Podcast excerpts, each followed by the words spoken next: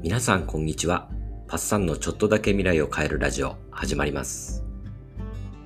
今日は投資を始めるなら最も簡単でおすすめの制度、積立 NISA について解説します。ぜひ参考にしてみてください。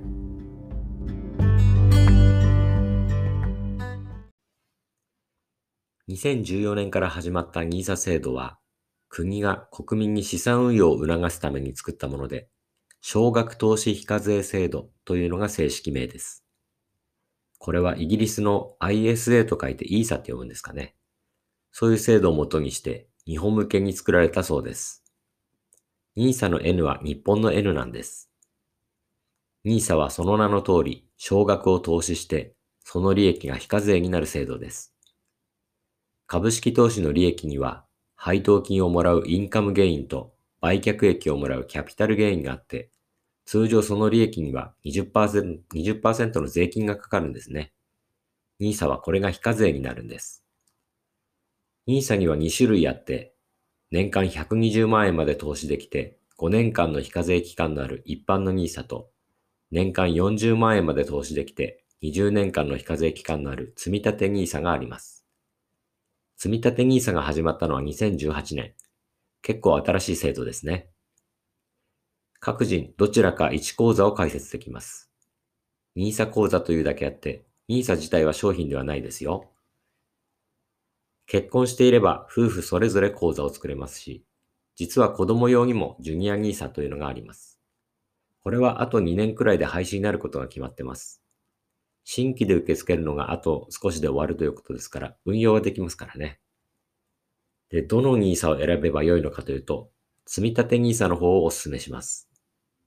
初心者が始めるにはこちらの方がシンプルでわかりやすいですし、ここ数回の放送でお伝えしてきたように、ドルコスト平均法で少しずつ積み立てインデックス投資をするのにうってつけだからです。我が家も去年から夫婦ともども積み立て NISA を始めています。積み立て NISA の特徴いきましょうか。その1、年間40万円まで買い付けができる。40万円を毎日に分けたり、毎月にしたり、あるいは40万円一括でも大丈夫です。金額も100円からでも始められますし、以前も言ったように12ヶ月で割って33,333円にしたり、ボーナスの時だけ金額を多くしたり、フレキシブルに変えていきます。そしていつでも現金に変えることができます。買える商品は金融庁が認めた投資信託と ETF のみなので、変なぼったくり商品は基本ないですね。銀行や、銀行や証券会社、どこからでも申し込むことができますが、ズバリ楽天か SBI のネット証券がいいです。手数料が安く、商品ラインナップもいいです。僕は楽天証券にしてますが、楽天銀行と楽天証券を開くだけで金利が0.1%になります。メガバンクの100倍ですね。おかげで久しぶりに今年は千数百円の利息をもらいました。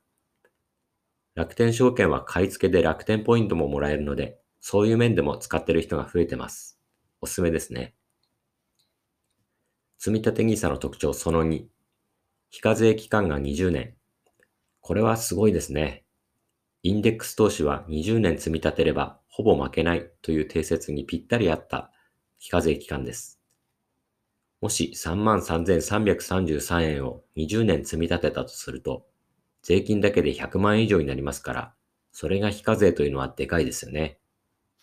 以前お話しした試算をもう一度してみましょう。毎月33,333円。1年で40万です。これを20年間貯金すると、40×20 で800万円になりますね。これをもし積立 NISA で年利5%のインデックスファンドを買い続けたとすると、1370万円になる見込みです。570万円の利益ですから、本来その20%、114万円が税金で引かれるところが丸々もらえるというわけです。貯金だけの場合と比べるとすごい差ですね。さて、非課税のパワーは分かってもらえたと思います。ただ、20年間非課税と一口に言っても結構わかりにくくないでしょうか。僕はよくわかんなかったんですよね。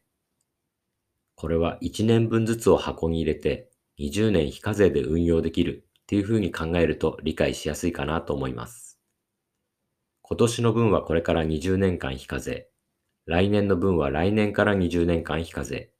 再来年の分は再来年から20年間非課税。というふうに1年ずつの箱に入ってるイメージです。だから20年後に課税されるのは今年買った分だけということになります。しかも20年間の利益に課税されるのではありません。21年目に出た利益から20%ずつ課税が始まるということです。それならいきなり大きな額の税金が取られることにはなりませんよね。よくある誤解として、20年後に課税されるなら、そこで全額現金にしないと損するのかというのがありますけど、損しませんから大丈夫です。放っておけば自動的に課税口座に移って、そのまま運用もできるので、余裕があるならそうしてもいいですし、取り崩してもいいんです。取り崩すときはそれも自動的に古い順からになりますから、その点も楽ですね。注意点としては、20年経つ前に現金化したら、そこでその分の非課税メリットは終わりってことです。その他の年に買った分は非課税が続きますけどね。売却して現金にしたもので再び株を買い直しても、それは非課税メリットは受けられないということになります。ですから途中で投資銘柄を変えたいときは、それまでのを売るよりは次から別の銘柄を買っていく方がいいと思います。さあ、そんな感じで基本一度設定してしまえばあとは放置で増えていきます。投資を始めるなら、まず候補に上がるのが積立 NISA、イデコ、企業型 DC です。そのうち今日は積立 NISA の概要をお伝えしました。